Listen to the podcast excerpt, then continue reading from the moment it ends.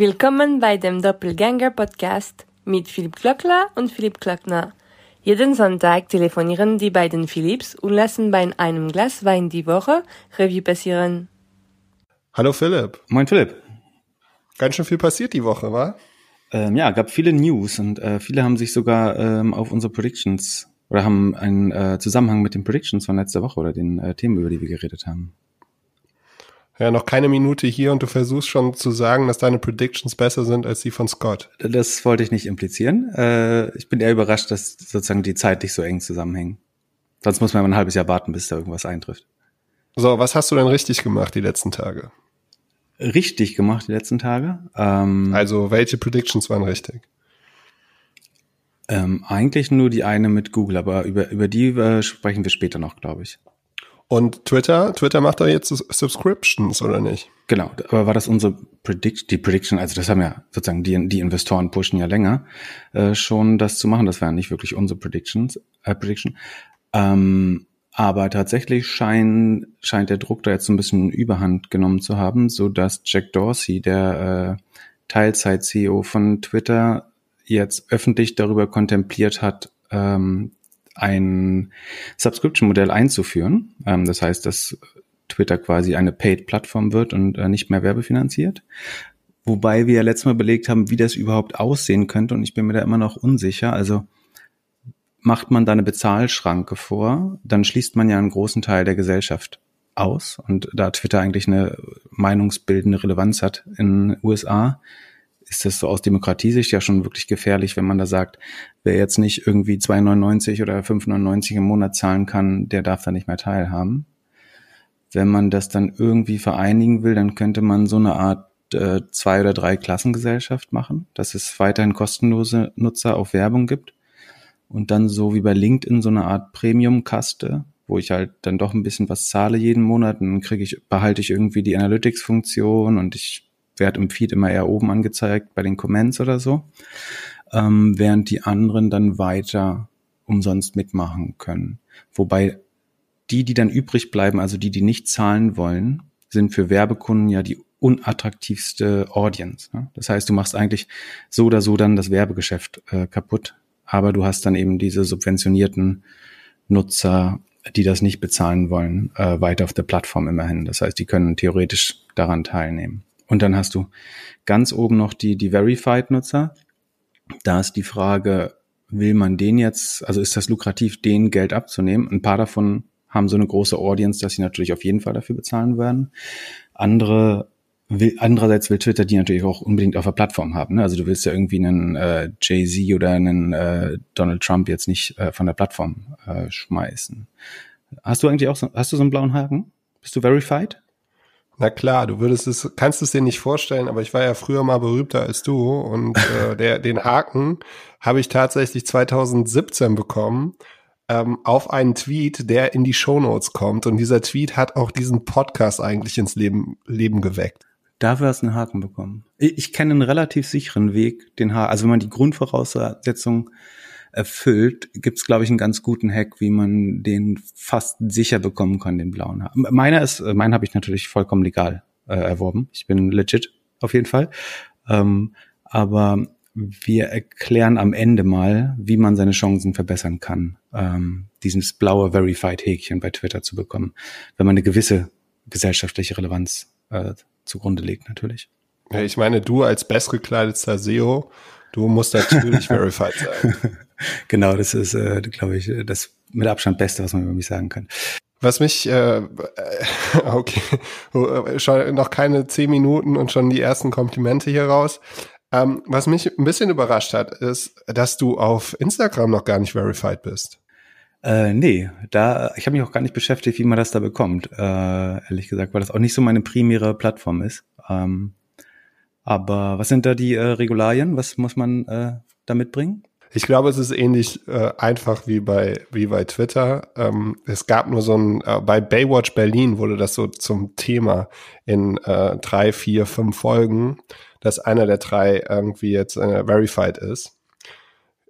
Wir ziehen das jetzt nach bei uns, wie das auf Twitter funktioniert. Bist du verified auf Instagram? Ich finde nur Harald Glückler. Äh. genau, nee, auf Instagram versuche ich so wenig wie möglich Zeit zu verbringen. Ja, das Gesunde. Okay. Was, was hatte ich denn sonst, womit hast du denn Zeit verbracht diese Woche? Ähm, du, äh, mit sehr wenig ähm, Internet, ähm, aber zwei Sachen ist das sind mir wieder die, aufgefallen. die Ausrede dafür, dass du nichts gelernt hast wieder? ja, das würde ich, würde ich diese Woche nicht sagen. Haben, haben deine Eltern das Geld für Österreich Winkel eigentlich schon zurückbekommen? Oder?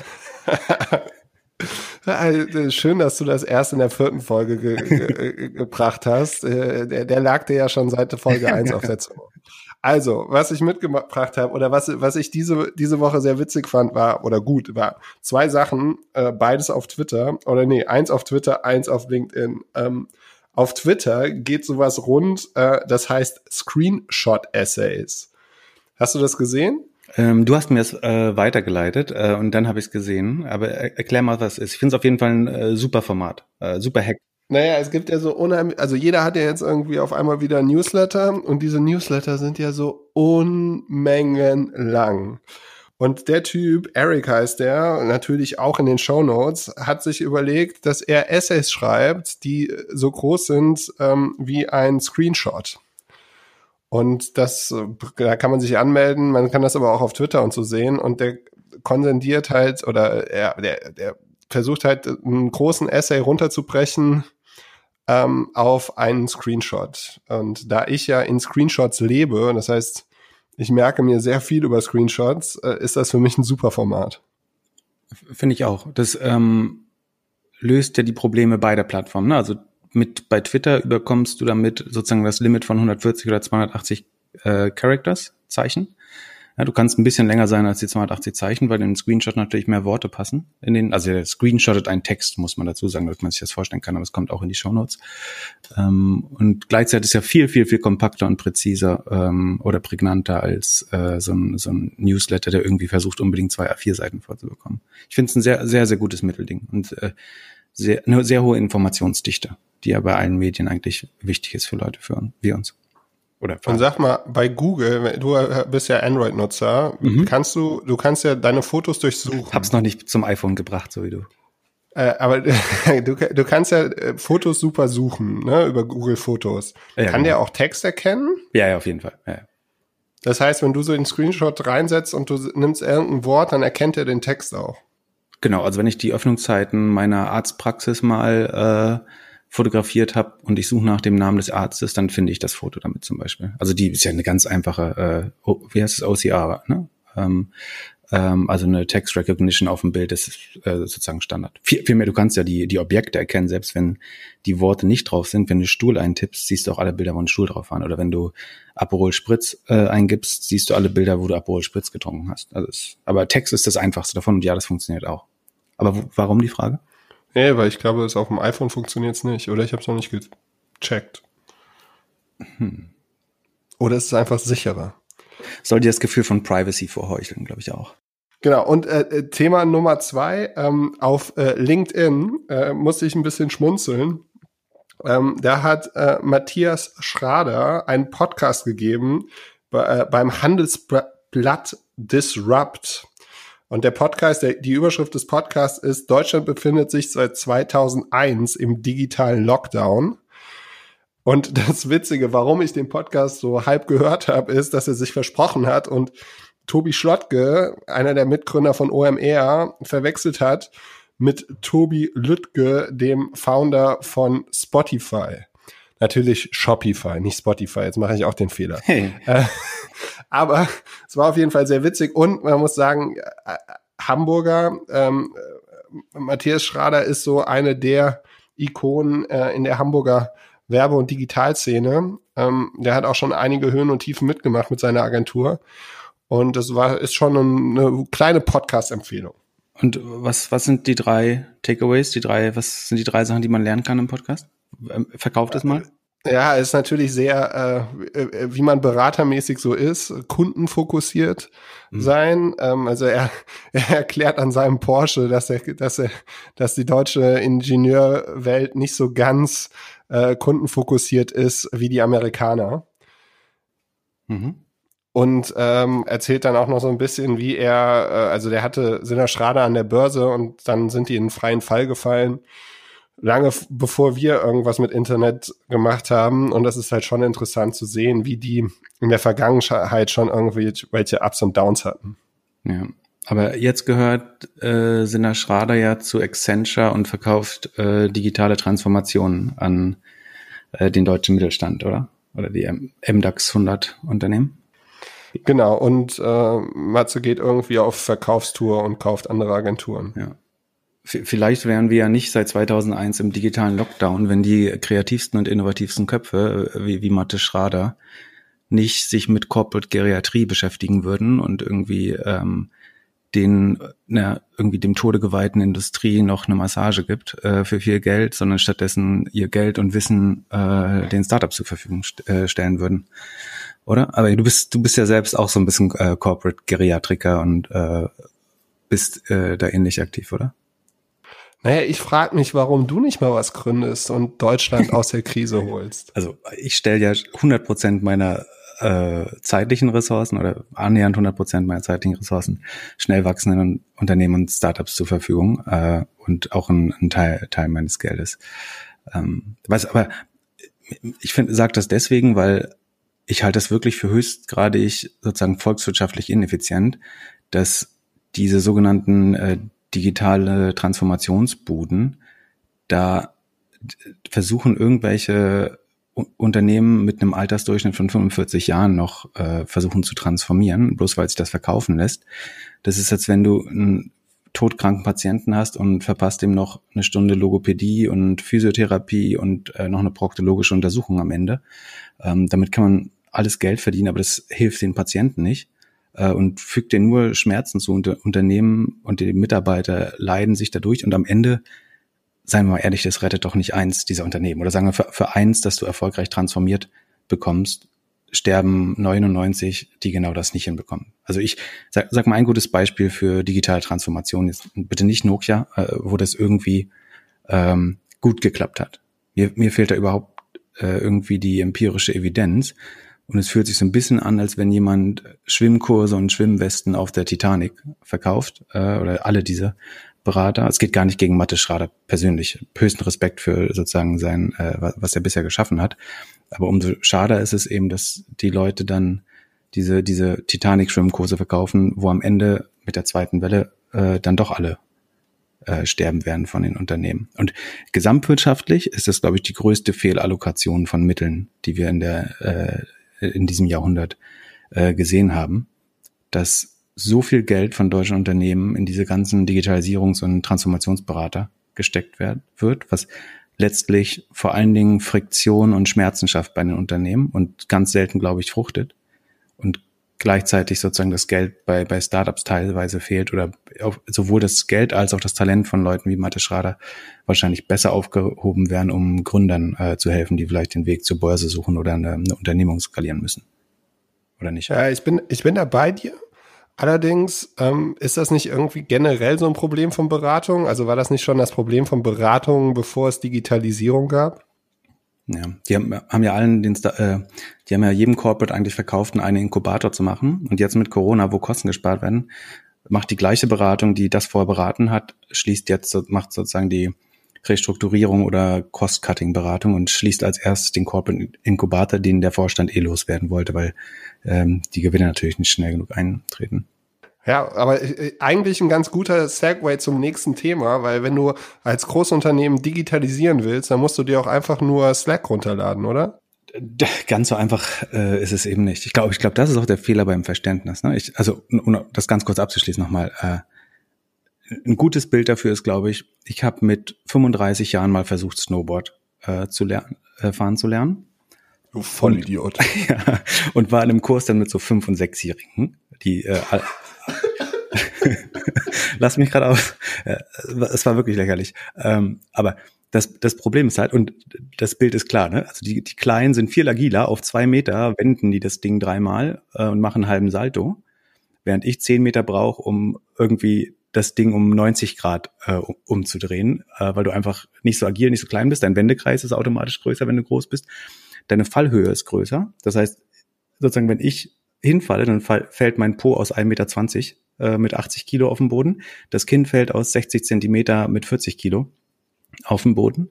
Das heißt, es hat deutlich weniger Schmerzen dabei, äh, es ist viel agiler und du kannst mit 35 und über mit dem Altersschnitt von 40 kannst du sozusagen diese Tricks und die Agilität und die Geschwindigkeit, glaube ich, nicht mehr lernen, egal wie gut dein Snowboard-Trainer ist. Und am Ende hatte ich am Abend wirklich ein, ein ich habe das erste Mal schwarze blaue Flecken gesehen und zwar über meinen ganzen Po. Musste zwei 800 Ibuprofen nehmen, um am nächsten Tag überhaupt nochmal auf die Piste zu gehen und habe dann mit Tränen das erste Mal gesessen, als ich nochmal auf den Po gefallen bin. Äh, und so ungefähr stelle ich mir so digitale Transformationen für Mittelständler und MDAX-Unternehmen vor. Genau, also Slack, Slack reicht nicht, aber äh, wir, die News dieser Woche sind, dass Slack in Europa Microsoft verklagt. Und zwar weil sie den gleichen Trick machen, den sie vor äh, gut 20, 25 Jahren schon mal gemacht haben. Nämlich als Netscape ein populärer Browser wurde für das Internet, also einer der ersten nach Mosaik, einer der ersten Browser, den man quasi genutzt hat, um Webseiten zu besuchen, hat Microsoft beschlossen, das könnte so eine Art Navigationssystem fürs Internet werden. Ähm, also, der hieß sogar Netscape Navigator, oder? Ja. Ähm, also bauen wir doch einen kostenlosen Browser und ähm, bundeln den einfach mit Windows 95 war das wahrscheinlich damals. Das heißt, der ist standardmäßig vorinstalliert oder Windows 2000. Und es gibt gar keinen Grund mehr, einen weiteren Browser runterzuladen, weil jeder Computer sozusagen hat auf dem Desktop ein Internet Explorer Symbol, wo Internet drunter steht und der Opa kapiert, wenn ich das Internet will, muss ich nur darauf klicken. Ich brauche kein Netscape mehr runterladen. Und daraufhin haben sie ähm, dann eine Dekade vor Gericht verbracht, weil Netscape dagegen geklagt hat. Ähm, Netscape hat es trotzdem dann, ich war nie an der Börse zwischendurch, ich weiß gar nicht. Die Geschichte kann man, glaube ich, gut in dem Hard Things About Hard Things von ähm, Ben Horowitz nachlesen.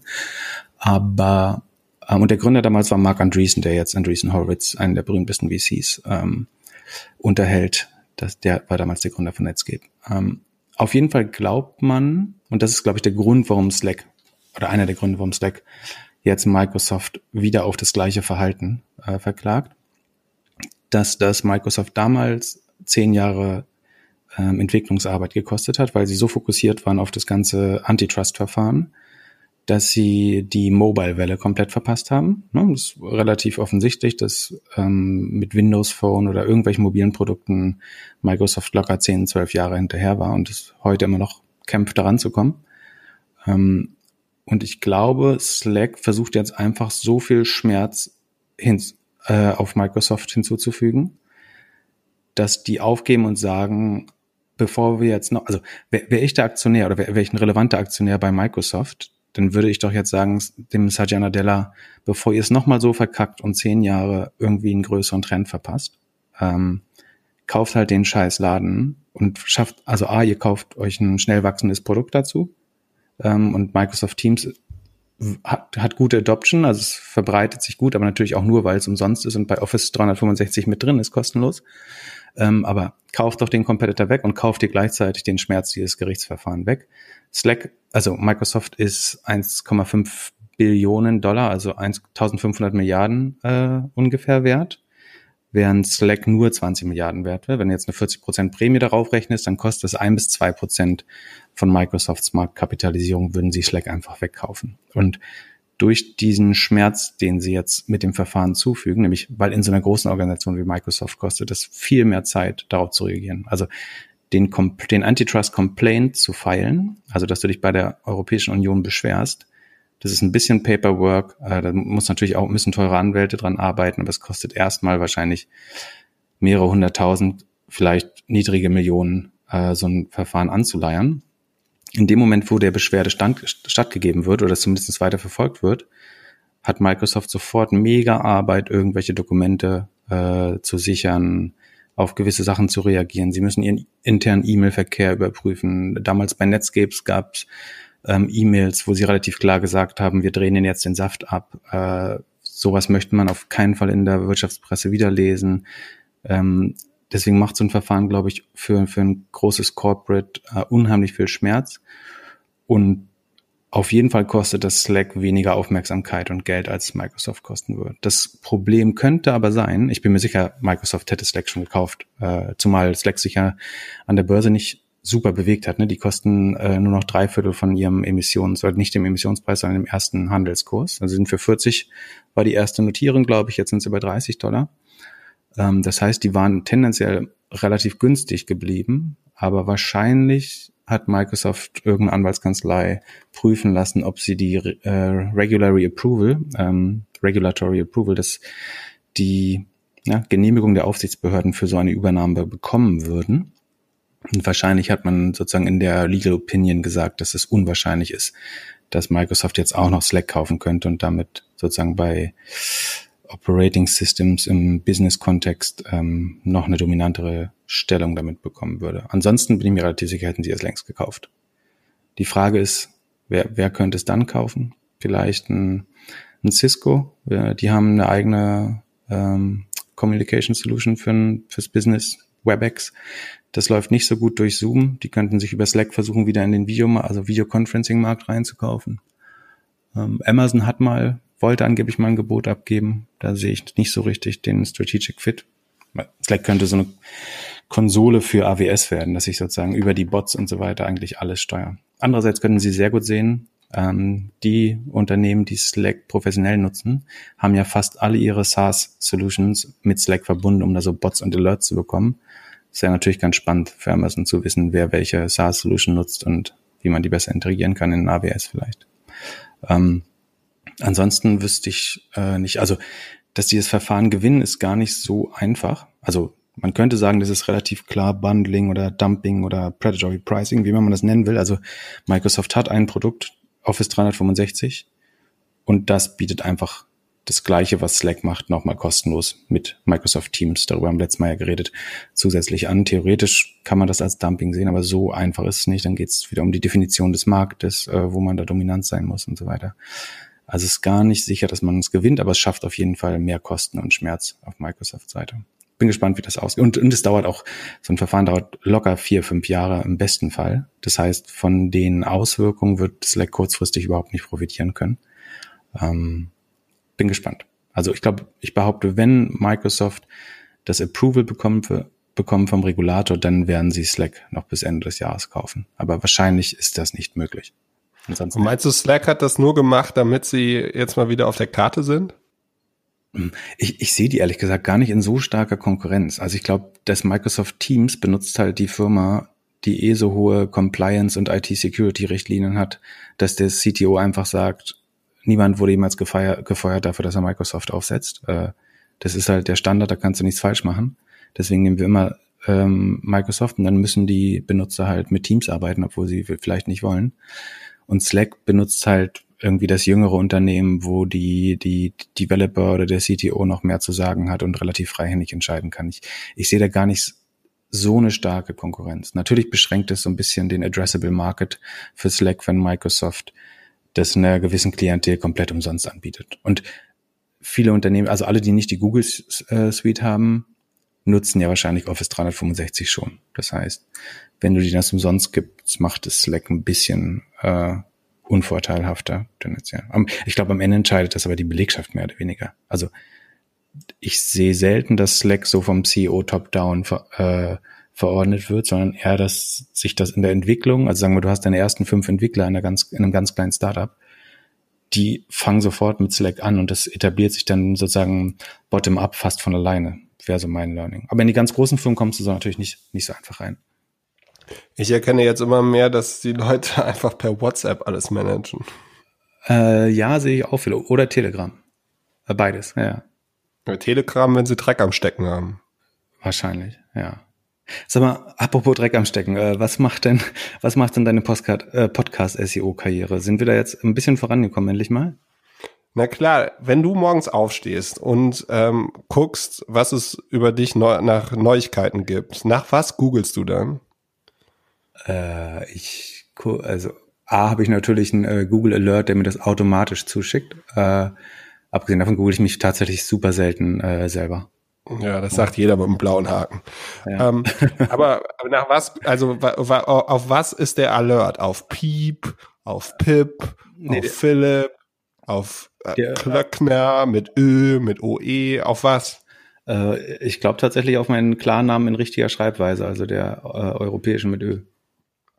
Okay, sehr gut. Ähm, also ich habe mal so ein bisschen rumgespielt, beziehungsweise ich äh, gehe ja so Sachen immer ein bisschen anders an als du. Ich schaue erstmal in meinem Netzwerk, mit wem ich sprechen kann. Wer kann mir helfen? Wer hat das schon mal gemacht? Wer kennt sich da aus? Und äh, da ist mir tatsächlich Paula Turm ähm, in meinem Feed aufgetaucht. Die macht podcastmarketing.io und war so nett und hat mit mir telefoniert am Freitag.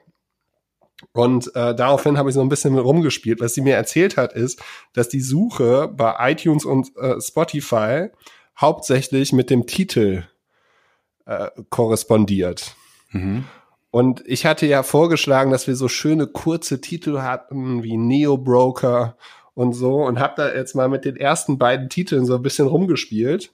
Habe gestern Abend so eine erste, den ersten Test gemacht mit unserer ersten Folge und habe versehentlich deinen Namen falsch geschrieben, habe das dann heute noch mal korrigiert. Und es ist tatsächlich so, also man findet jetzt, wenn man uns, wenn man uns mit Ö schreibt, findet man uns sowieso. Mhm. Dann mit deinem Kindernamen da, mit deinem Spitznamen findet man dich jetzt auch. Ähm, und mit OE findet man uns jetzt auch. Und ähm, was halt vorher war, alles nur, weil ich den Titel ein bisschen geändert habe, was halt vorher war, dass man nur deine anderen Podcast äh, gesehen hat, wenn man jetzt nach Pip geguckt hat. Äh, oder Pip Klöckner. Okay. Du, du glaubst also, Leute, die uns explizit gesucht haben, waren vorher unfähig, uns überhaupt zu finden und verkaufst das jetzt, also die Lösung dieses Problems als Podcast-SEO? Na klar, das ist so ein Riesenberatungsjob. Das ziehe ich jetzt irgendwie bei allen Firmen irgendwann mal durch.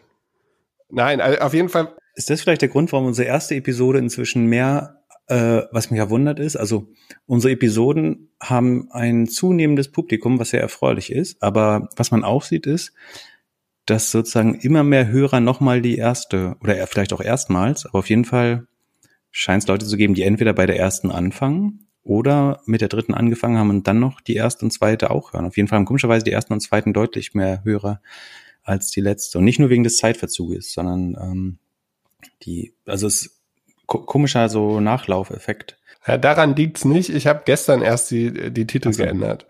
Ähm, mhm. Also ja, und wir wollen ja eigentlich, die erste Folge finden wir ja nicht so gut, deswegen die, die soll ja eigentlich keiner hören. Ja, ist aber komisch, dass das die populärste ist jetzt, ne? Und nicht nur, weil es die älteste ist. Hm. Ja gut, auf jeden Fall, da habe ich schon mal ein bisschen mit rumgespielt. Ähm, deine, äh, deine Annahme, dass da ja mehr Musik drin sein muss, äh, mit Retention und so, die kann ich noch nicht äh, widerlegen oder bestätigen. Wenn da irgendjemand Ideen hat, ähm, gerne eine E-Mail an podcast.doppelgänger.io. Ich telefoniere sehr gerne mit Leuten, die irgendwas mit Podcasts oder Podcast-Marketing zu tun haben. Ähm, also gerne melden. So, hast du in der Schule deine Hausaufgaben auch so gemacht, dass du äh, mit der Streberin der Klasse äh, einen Kaffee trinken warst und dann mit so ein bisschen Halbwissen versucht hast, durch die Klausur zu kommen? Du, der große Unterschied, also wir werden ja irgendwann das gute Konzept für diesen Podcast haben. Und da ist ja der Unterschied, dass du immer den Job ganz gut machst, beziehungsweise sehr viel Zeit auf Facebook verbringst und dafür bezahlt wirst. Und bei mir, ich kenne meistens die Leute, die den Job gut machen. Jetzt die Frage, was ist besser?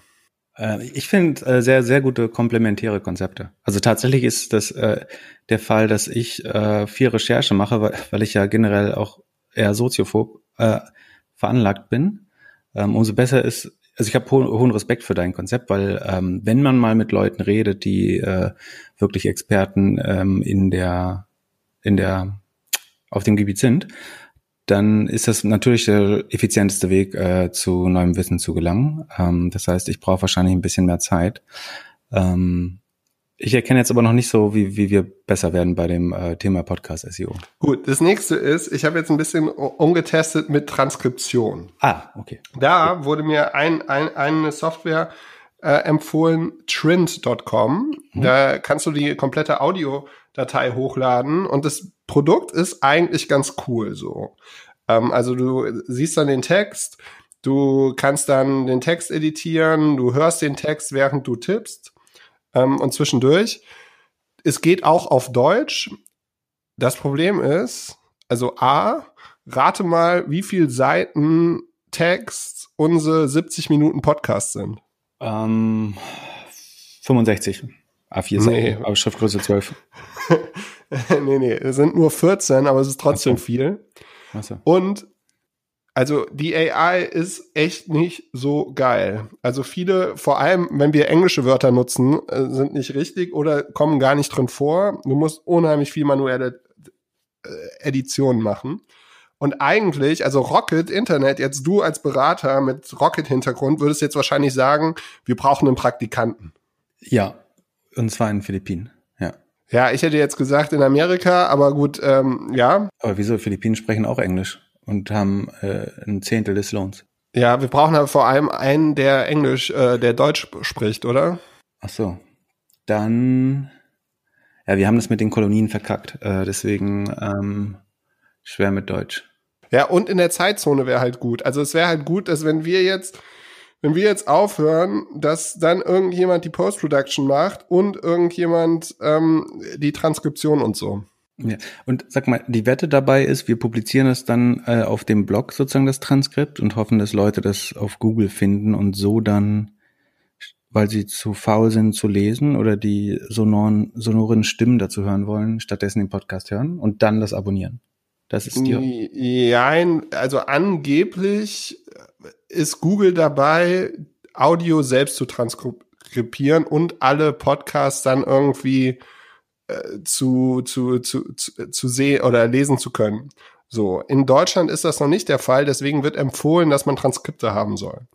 Mhm. Ich habe jetzt noch nicht gesehen, ob das ein wirklicher Mehrwert ist. Wahrscheinlich schon, aber wir könnten uns halt überlegen, dass wir halt den Content, den wir produzieren, dann einmal als Transkript haben und einmal als Blogpost und den dann irgendwie wiederverwerten, dass, dass jeder nicht nur montags unseren Podcast hört, sondern die ganze Woche drauf erinnert wird. Aber hast, hast du den Userflow schon mal so gehabt, dass du sozusagen ein Transkript gefunden hast in Google und daraufhin den Podcast gehört hast oder sogar abonniert hast? Schon mal passiert? Mm, nee. Ich habe schon welche gehört tatsächlich, also wo ich sozusagen die einzige Information, die verfügbar war, ein Tra Podcast-Transkript war. Dann höre ich die Episode auch, das ist dann meistens Soundcloud. Ähm, aber dann abonniere ich nicht zwangsläufig den ganzen Podcast, weil das oft halt ein Gast war, sozusagen, der relevant war und jetzt die anderen Gäste vielleicht aber nicht relevant. Ähm, aber wenn die Kosten niedrig genug sind, äh, macht das, glaube ich, trotzdem Sinn. Ja, also und wo mich Paula auch noch mal so ein bisschen dran erinnert hat, war so die Zielgruppe, warum wir das überhaupt machen und so. Ähm, Da können wir, glaube ich, auch ein bisschen besser werden, uns noch ein bisschen eingrooven, uns überlegen, okay, für die, die uns jetzt nicht kennen, ähm, wieso machen wir das? Wieso sollen die zuhören? Ähm, wer sind wir überhaupt? Und dass wir das alles ein bisschen glatter ziehen. Ich meine, wir waren jetzt schon und bei Business so in dem, also iTunes hat ein Ranking bis 200, äh, Spotify bis 50 im Business oder Business Deutschland. Da waren wir schon, ich würde jetzt nicht sagen sichtbaren Bereich, aber im unteren Ende und wahrscheinlich äh, äh, mit äh, dem kleinsten Investment und ähm, den hässlichsten Graphics ähm, schon mal dabei. Da können wir auf jeden Fall noch einiges verbessern. Da muss man, muss man mal sagen, dass die, die gesamte Grafik- und Audioarbeit, also die Post-Production und Grafik und so weiter, du übernimmst, wofür ich sehr dankbar bin. Ähm, was äh, sehr, sehr äh, wert, wertvoll ist und äh, hilft, das pünktlich am Montagmorgen abzuliefern, äh, jedes Mal. Ähm, also wer, wer sich wundert, wenn mal was nicht 100% glatt ist, das ist, weil Philipp das Montagmorgens halb drei ähm, fertig macht in der Regel. Ja, oder weil Philipp nicht weiß, wie er sein Setting im Browser einstellen soll. genau. Ähm, Aber ja, ich nehme die Challenge weiter an. Ich guck, ich Ja. fuchse mich weiter ein. Ich finde es ganz interessant. Ja, bei Rocket würde man jetzt ein Prakti oder 20 Praktis haben, die das jetzt alles übernehmen. Ich würde daraufhin sagen, bei Rocket wurde auch noch nie irgendwas erfunden.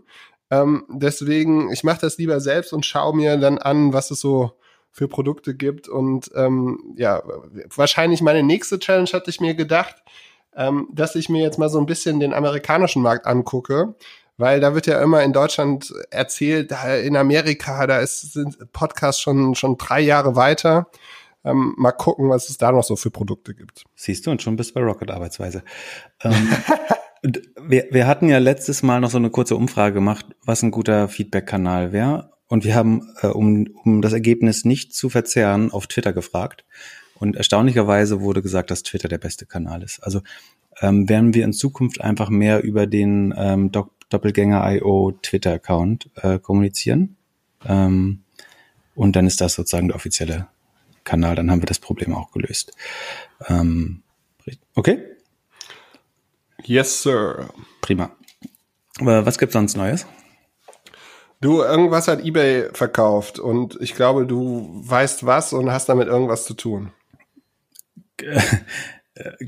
Hm, genau, ich habe äh, kurz, dar ähm, kurz darüber beim OMR-Podcast ja schon äh, gesprochen und kann tatsächlich sozusagen über den jetzt die, den tatsächlichen Prozess gar nicht so viel sagen, aber äh, den Hintergrund kann man sehr gut beleuchten, weil er in, insgesamt, glaube ich, spannend ist. Und zwar gibt's bei eBay einen äh, sogenannten aktivistischen Investor namens Elliott Management, was ein äh, großer Hedgefonds ist quasi, der von Paul Singer geleitet wird. Die haben sich einen relevanten Anteil an eBay gesichert und dann gesagt, der beste Weg, gerade den Aktienkurs von eBay zu verbessern, wäre, die Nebengeschäfte von der eBay-Auktionsplattform mal abzuspalten. Und zwar ist das einerseits ähm, StubHub, das wurde verkauft ähm, an Viagogo, glaube ich. Und das andere sozusagen, was nicht zum Kernportfolio passte, war eBay Kleinanzeigen, also das sogenannte Classifieds Business. Classifieds ist, Classified Ads sind einfach nur die sogenannten Kleinanzeigen, also die klassifizierten äh, ja, kleinen Angebote, die jeder schalten kann für Immobilien, Autos, Partneranzeigen und so weiter. Das nennt man Classifieds.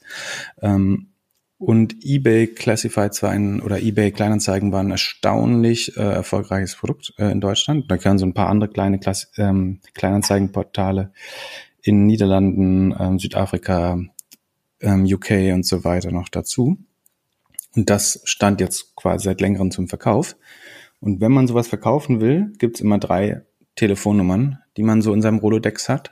Das sind die eigentlich die drei größten Classifieds ähm, Betreiber der Welt. Und das, die haben eine sehr äh, identische ähm, Genese, mir fällt kein besseres Wort dafür ein. Also die kommen aus der gleichen Ecke und haben sich sehr ähnlich entwickelt. Und zwar sind das drei Verlage. Der eine ist der, der deutsche Axel Springer Verlag, die sozusagen aus dem Verlagswesen Zeit, aus dem Zeitungsgeschäft kommen und dann relativ schnell ähm, im Immobiliengeschäft ähm, und im Jobanzeigengeschäft mit Stepstone äh, erste Classified Ventures äh, akquiriert haben. Ähm, das andere ist der Schibsted Verlag aus Norwegen, die eigentlich genau das Gleiche in den Nordics, also in Skandinavien machen. Ähm, den gehört äh, Aftonbladet, eine große äh, Tageszeitung in äh, Schweden und Norwegen, haben auch ihre eigenen Classifieds-Portale mit Spock, Blocket, ähm, Finn in Norwegen, Le Boncoin in Frankreich, was quasi das eBay Kleinanzeigen von Frankreich ist. Ähm, Will haben in Österreich gehört den ähm, also auch Verbindung aus ehemals Verlag oder immer noch Verlag mit äh, sehr starker Exposure im Kleinanzeigengeschäft. Und das dritte Beispiel, was man immer nennt, äh, oder der dritte relevante Kleinanzeigenplayer weltweit, ist der Nespers Verlag, der in Südafrika, aus Südafrika kommt. Das wirkt ein bisschen komisch, ist aber, kommt quasi aus der ähm, holländischen Besiedlung durch die sogenannten Buren, also die äh, weißen Bauern, die äh, Südafrika ähm, besiedelt haben und hat dort die ersten Tageszeitungen damals rausgebracht. Ähm, über lange Zeit das Geschäft mit äh, Tageszeitung dominiert in Südafrika und dann auch sehr früh ins Classified-Segment gegangen. Warum ähm, sind es ausgerechnet Verlage, die diese kleinen äh, Anzeigen-Ventures anhäufen? Das ist relativ logisch. Man muss dazu wissen, dass sozusagen das Verlagseinkommen bestreitet sich aus ähm, Verkaufs- oder Distributionserlösen. Also wenn jemand wirklich Geld für die Zeitung zahlt am Kiosk, ähm, davon geht ein Teil an den Verlag zurück. Und der Rest ist das Werbegeschäft. Und von dem Werbegeschäft ist je nach Geschäftsmodell zwischen 30 und 50 Prozent vielleicht, kommt gar nicht aus den großen bunten Anzeigen, sondern tatsächlich auch ähm, aus den Kleinanzeigen. Also dass Leute irgendwie ähm, Partnerschaftsanzeigen oder ihr Auto verkaufen wollen oder eine Wohnung suchen oder einen Job anbieten. Das ist ein relativ großes Geschäft für äh, Verlage traditionell gewesen. Und als diese Verlage sich der digitalen Transformation gewidmet haben, äh, war es eigentlich eine sehr logische Konsequenz, zumindest im Nachhinein, ähm, zuerst sich diesen digitalen Kleinanzeigengeschäften zu widmen, weil das heißt eigentlich, ich druck die Kleinanzeigen jetzt statt in die Zeitung ins Internet. Ähm, und das ist die logische Fortsetzung des äh, des Geschäftsmodells auf digitale Weise. Und das haben diese drei, also Schibsted in Norwegen, Nespers in Südafrika und äh, Springer in Deutschland sozusagen am besten äh, geschafft und gelten daher so ein bisschen als äh, Role Models oder äh, Poster Boys, ähm, Poster Childs für, für diese Industrie. Ähm, und natürlich sind das auch die prädestinierten Käufer für so ein Produkt wie eBay Kleinanzeigen. Und dazu hat Außerdem haben natürlich verschiedene Konsortien an Private Equity Playern äh, darauf geboten. Äh, wirklich die gesamte Top Ten Riege der Private Equity Player, die groß genug sind, um sich das leisten zu können. Also die Transaktion war jetzt neun Milliarden Dollar groß. Und das Rennen gewonnen hat am Ende ähm, Ade Winter, was wiederum quasi das Digitalgeschäft von Shipstead ist. Sowohl Shipstead als auch Nespers haben ihr Digitalgeschäft, also ihre Marktplätze und Classifieds Ventures an die Börse gebracht als einzelne Gesellschaft in einem sogenannten Spin-off. Also wenn man von der Hauptaktie quasi ein Teilgeschäft abtrennt und dann bekommen die alte Aktionäre anteilig Aktien äh, und gleichzeitig können neue Leute sich in das reine Internetgeschäft einkaufen, die zum Beispiel jetzt nicht ein Verlagsgeschäft besitzen wollen. Ähm, und Ade Winter ist, wie gesagt, das äh, Online-Geschäft oder Digitalgeschäft des norwegischen Verlags Schibsted. Und die haben für 9,2 Milliarden jetzt eBay Kleinanzeigen äh, gekauft. Die kennen das Geschäft sehr gut, wie gesagt, durch Le Bon Coin, was unheimlich erfolgreich in Frankreich ist, durch äh, Blocket in Schweden, äh, was sehr erfolgreich ist und war. Ähm, der Preis ist sportlich natürlich, ne? das müsste so rund, ganz rund zehnfache des Umsatz, äh, 30-fache des äh, Gewinns sein wahrscheinlich. Ähm, Genau. Warum geben die so viel Geld dafür aus? Ich meine, also ich als Konsument so mag es eigentlich nicht. Also das Produkt. Mein Verdacht wäre sozusagen, ähm, ich muss da im Kopf so ein bisschen trennen, was man von außen sehen kann. Ähm, was man von außen sieht, wenn du jetzt Le Bon Coin vergleichst mit ähm, eBay Kleinanzeigen, dann würde ich behaupten, dass eBay Kleinanzeigen zumindestens in einzelnen Verticals, also vielleicht im, im Autobereich oder im Immobilienbereich oder im Jobbereich, noch untermonetarisiert ist. Also das ist ganz oft nur mit Google AdSense oder AdSense for Search äh, monetarisiert und vielleicht hat ähm, Spekulation, ne? also ich äh, kann das nicht wissen und wenn ich es wüsste, könnte ich es nicht erzählen, aber vielleicht hat äh, Ade Winter einfach sozusagen die Traffic-Zahlen und die Monetarisierung mit ihren Geschäften in Schweden, Österreich und Frankreich verglichen und glaubt, das besser monetarisieren zu können, was dann natürlich das EBIT, also den Gewinn, äh, sofort anheben würde. Und dann senkt sich quasi im Nachhinein der Akquisitionspreis oder wirkt im Nachhinein ähm, etwas ähm, rationaler. Das könnte der Grund sein. Abgesehen davon passt, passt es halt gut äh, zu, zu ihrem Portfolio. Ähm, die, also die, teuer ist gerade eh alles, also Schnäppchen gibt's nicht. Ähm, so, so würde es am ehesten für mich Sinn machen. Und man muss auch sagen, wie gesagt, die Transaktion ist insgesamt halt mit neun Milliarden sehr groß. Ne? Also äh, ein Springer selber wurde ja gerade private genommen äh, für, für weniger Geld. Ähm, da kann, kann jetzt auch nicht jede, jeder kleinere Verlag oder so ähm, nochmal ein Business für zehn Milliarden mit dran kleben. Ja, ich bin gespannt, ob, ob wie das Produkt sich verändert oder ob einfach, also ob die jetzt ja die Preise anheben oder so oder und dann äh, auf einmal entstehen neue Player, weil die Leute irgendwie über eBay Kleinanzeigen das Zeug halt einfach kostenlos schnell weghaben wollen oder so. Ja, mein, mein Eindruck ist schon, dass es sozusagen beim Preis Spielraum gibt in, in einzelnen, einzigen, äh, einzelnen Verticals. Ähm, gleichzeitig hast du so ein bisschen Druck natürlich von äh, Facebook, die auch versuchen äh, mit Macht ihr Marktplatzprodukt, obwohl das zumindest in Deutschland fast niemand nutzt. Das versuchen die natürlich sehr stark zu pushen. Ähm, theoretisch könnte nebenan auch äh, ganz gut Fuß fassen in dem Bereich noch. Also ist auch nicht ganz ohne Risiko. Ähm, aber hat einen sehr guten Footprint. Äh, sehr liquider Marktplatz. Ist schon schwer, den wieder zu ruinieren. Ähm, also das wieder kaputt zu bekommen, ist relativ schwer. Ähm, ist besser zu monetarisieren, ist, glaube ich, äh, durchaus möglich. Ähm, gerade mit steigender Qualität und äh, Liquidität. Sag mal, bist du bei nebenan investiert? Ähm, äh, nicht mit Geld. Ich äh, habe da mal geholfen. Warum? Naja, weil du die ab und zu erwähnst und so erwähnst, als ob du, als ob du sie sehr gut findest. Äh, ich, find, ich will die überhaupt nicht pushen, ich äh, finde die aber tatsächlich sehr gut. Und ich äh, halte es für ein aussichtsreiches ähm, Unterfangen. Äh, du nicht? Hat es Nextdoor? Doch, also ich finde, also am Ende kopieren sie oder haben sie ja Nextdoor kopiert so. Und ja. ich glaube, dass Nextdoor ist eine von den wenigen Start Startups aus Amerika, sein wird, die es wahrscheinlich in Deutschland nicht schaffen. Haben die sich schon zurückgezogen? Äh, ich glaube, das ist jetzt so ein bisschen die Corona- Konsequenz, dass viele US-Startups äh, sich zurück, also ich frage mich, ob so ein Zip-Recruiter zum Beispiel wieder zurückgeht, ob ein Nextdoor aufgibt auf äh, Kontinentaleuropa.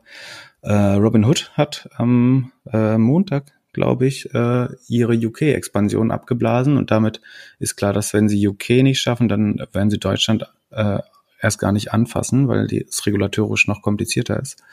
Ähm, ja, die haben unseren Podcast gehört und haben dann gesagt, machen wir nicht. Die scheiß Deutschen wieder. Nee, so viel Stress wollen wir nicht. Ähm, ja, bin gespannt. Aber es ist halt ein Modell, wenn, wenn du einmal bei einer, einer der Plattformen Kunde bist, ist es unheimlich schwer, glaube ich, die Leute wieder zum, äh, zum Switchen zu bringen. Gerade wenn du, also wenn dein Konkurrent in einer Nachbarschaft schon 1800 äh, Leute hat, wie will, also ob dann die ersten 100 oder die ersten 200 zusammenbekommst, ist dann, das hilft ja auch nicht mehr doll. Also ich glaube, da geht es wirklich um äh, Geschwindigkeit um, und ein bisschen Authentiz Authentizität auch. Ähm, ja. Aber es ist ein Venture, wo ich jetzt erstmal nicht sehe, wie, wie das die Welt schlechter macht. Aber frag doch mal deine Freunde von nebenan, ob sie dir so ein bisschen Insights geben können über Corona, weil während der Corona-Zeit hat man ja jetzt seine Nachbarn auch ein bisschen besser kennengelernt. Auf jeden Fall in der Stadt. Ja, meine Aufgabe ist ja eher von außen darüber Mut zu maßen. Indiskretion ist ja nicht so äh, mein, mein Tagesgeschäft, äh, sondern.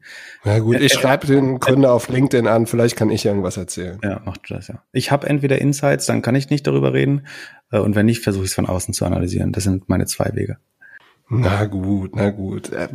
Podcast SEO angeblich, also ich weiß nicht, was es mit SEO zu tun hat, aber wir sollen unbedingt Gäste einladen. Ja, machen wir bestimmt auch mal.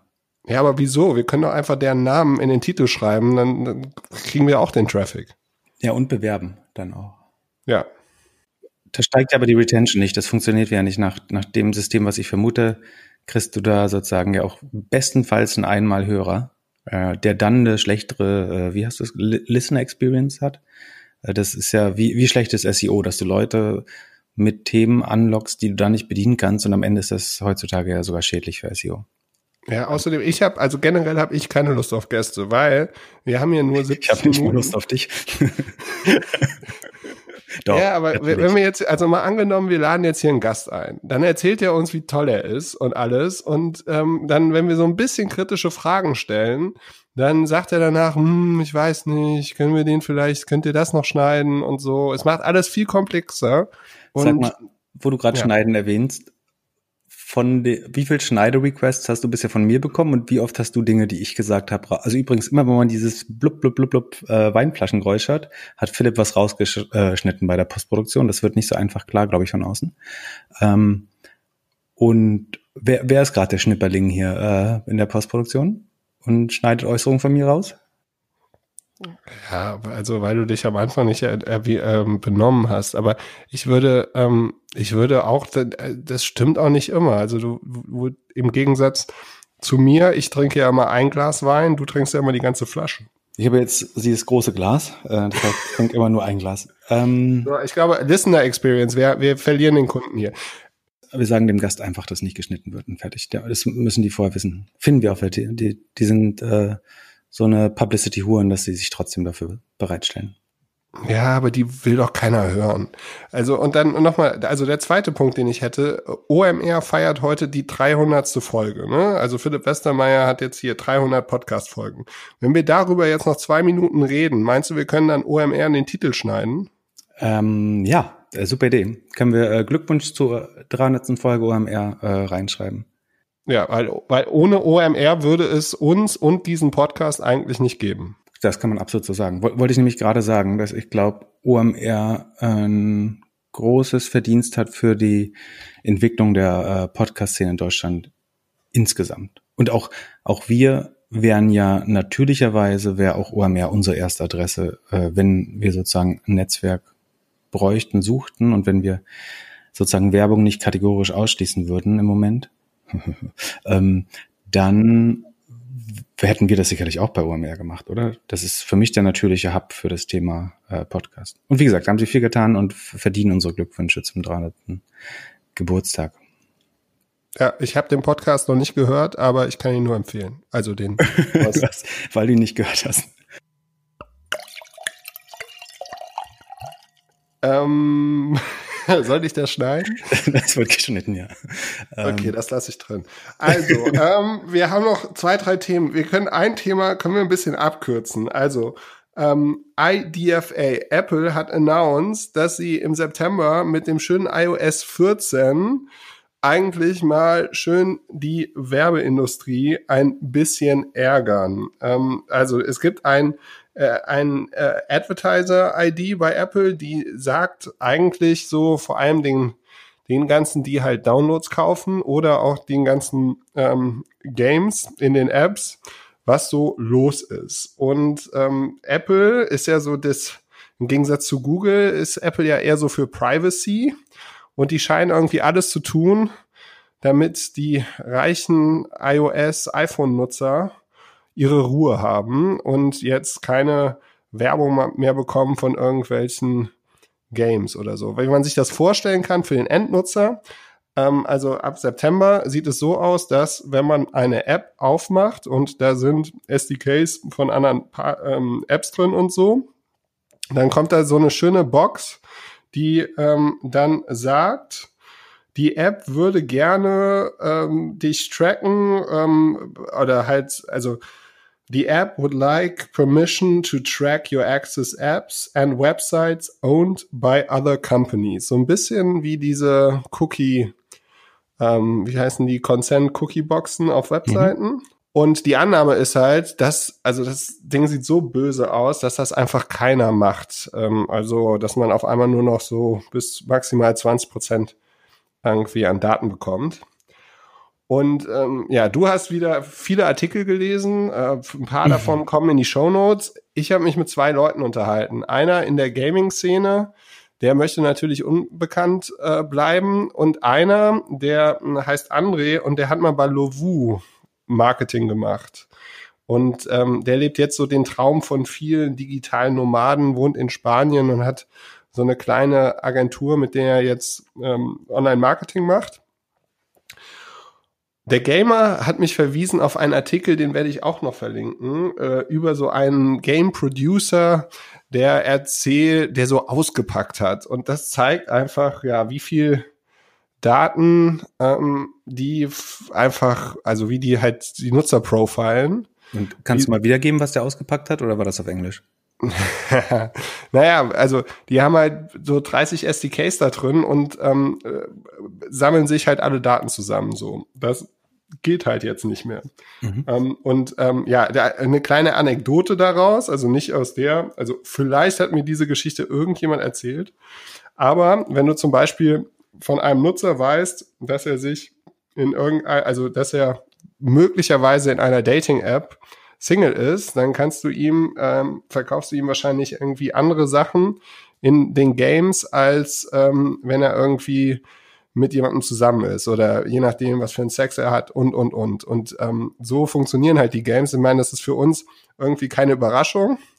Mhm. Aber wenn man sich jetzt überlegt, so ähm, und ich weiß dann auch nicht, ob der die App schon installiert hat und so, ne? Ob oder ich kann kann ich dann auch targeten irgendwie Leute, die die 20 Tage nicht aufgemacht haben und sowas oder das geht alles verloren, oder?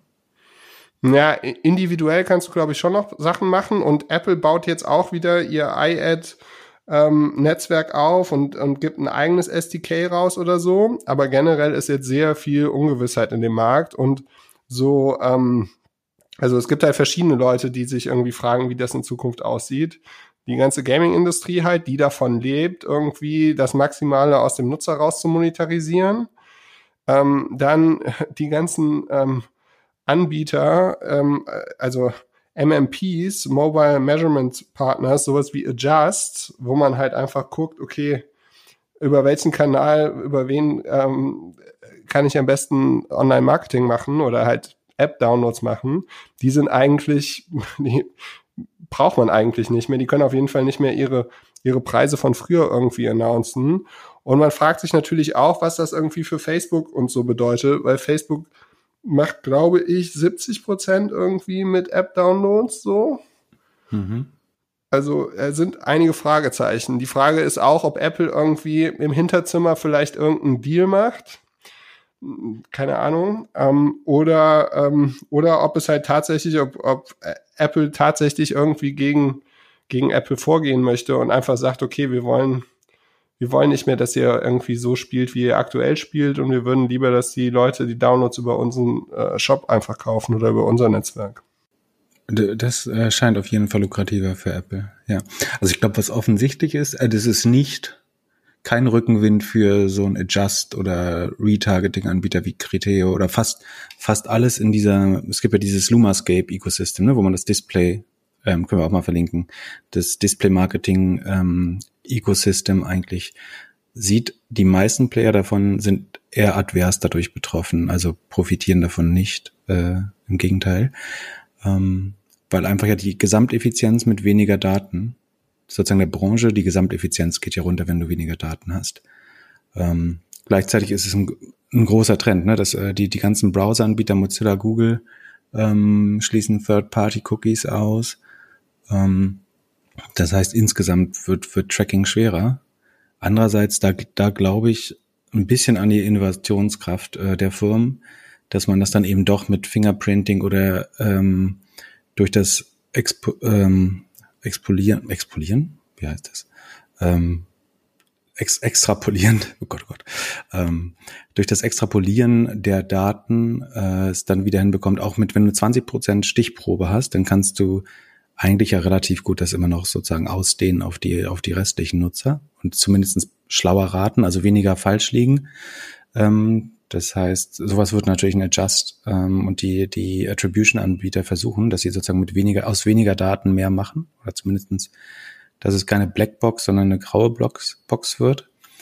Ähm, ich bin auf jeden Fall dabei, dass Facebook immer am meisten leidet. Also wenn es sozusagen, wenn Privacy besser wird, hat den größten relativen Schaden immer Facebook. Und ich glaube, das sind auch die drei Motive von Apple. Ne? Also das einmal ist es, Privacy ist eine super USP für Apple, weil sie die einzigen sind, die die anbieten können. Die anderen Businesses basieren alle auf Daten ähm, und Tracking. Das heißt, ähm, das ist was, was jedes andere Business lebt von Daten und äh, Privacy ist das Einzige, was Apple anbieten kann, weil sie eben noch keinen Gewinn daraus schlagen aus Daten. Und gleichzeitig ist auch der größte Schwachpunkt oder die offene Flanke der Konkurrenten, dass wann, wann immer Apple die Privacy-Richtlinien erhöht, verschlechtert sich eigentlich automatisch das Geschäftsmodell von, von Google und Facebook. Es ist so ein bisschen, als wenn, als wenn Apple ein Auto bauen würde, was aus Sicherheitsgründen nur 50 kmh fährt und alle anderen haben Autos, die 250 äh, fahren.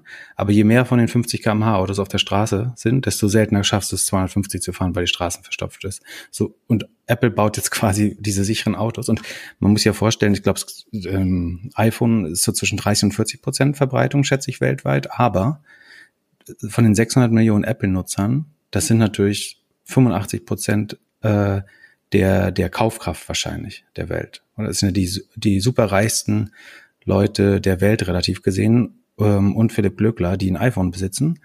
Und die, also du bist quasi Herr oder der, der Zuhälter von einem großen Teil der Kaufkraft im Internet.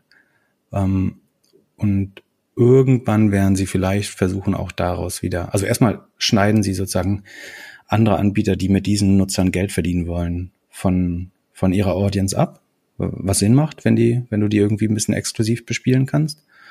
Ähm, und gleichzeitig denke ich, dass sie irgendwann auch wieder für Geld Zugang zu der Audience gewähren werden. Und im Moment, das hast du vollkommen richtig gesagt, glaube ich, ist das der, der App Store, ne? Also die, der relativ gesehen wird, ist immer ähm, vorteilhafter, die Nutzer über den App Store zu erreichen, die Apple-Nutzer, je schlechter alle anderen Kanäle werden im, im Tracking oder in, in der Transparenz. Ähm, das heißt, am Ende musst du sie äh, über den App Store erreichen und da zahlst du dann eventuell Werbe äh, an Apple und sowieso die 30 Prozent äh, Tax quasi auf den App Store, wann immer jemand was äh, dort drüber kauft. Und das andere äh, große Thema, warum das so für Apple so wichtig ist, ist, glaube ich, dass Apple sozusagen, obwohl sie eine dieser drei super äh, hoch bewerteten Firmen mit äh, anderthalb äh, Trillionen Dollar sind, ähm, sind sie letztlich größtenteils noch gepriced wie ein Hardwarehersteller, weil nur 20 Prozent ihrer Umsätze kommen aus dem sogenannten Services-Bereich, also irgendwie iTunes, ähm, Apple TV, äh, Me.com, iCloud und all dieses, oder der App Store natürlich auch äh, zum großen Teil.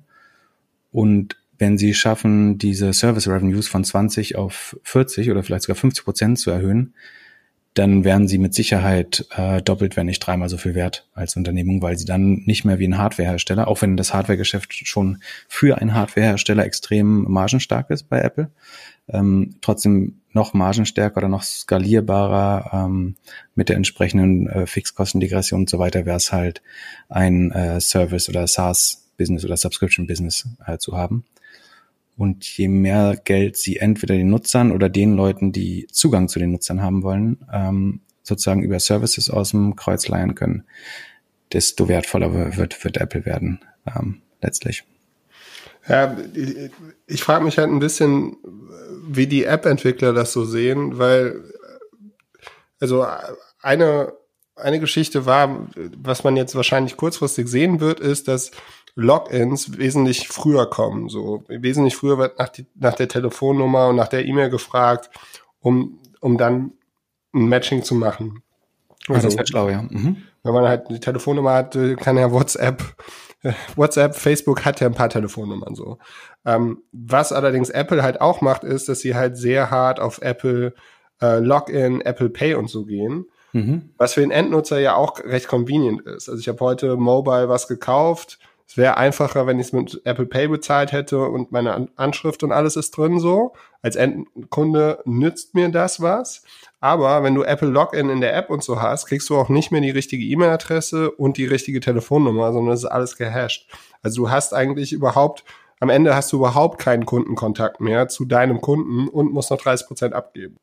Ja, ist extrem schlaue Disintermediation. Also das, oder eine Intermediation ist es, äh, Entschuldigung.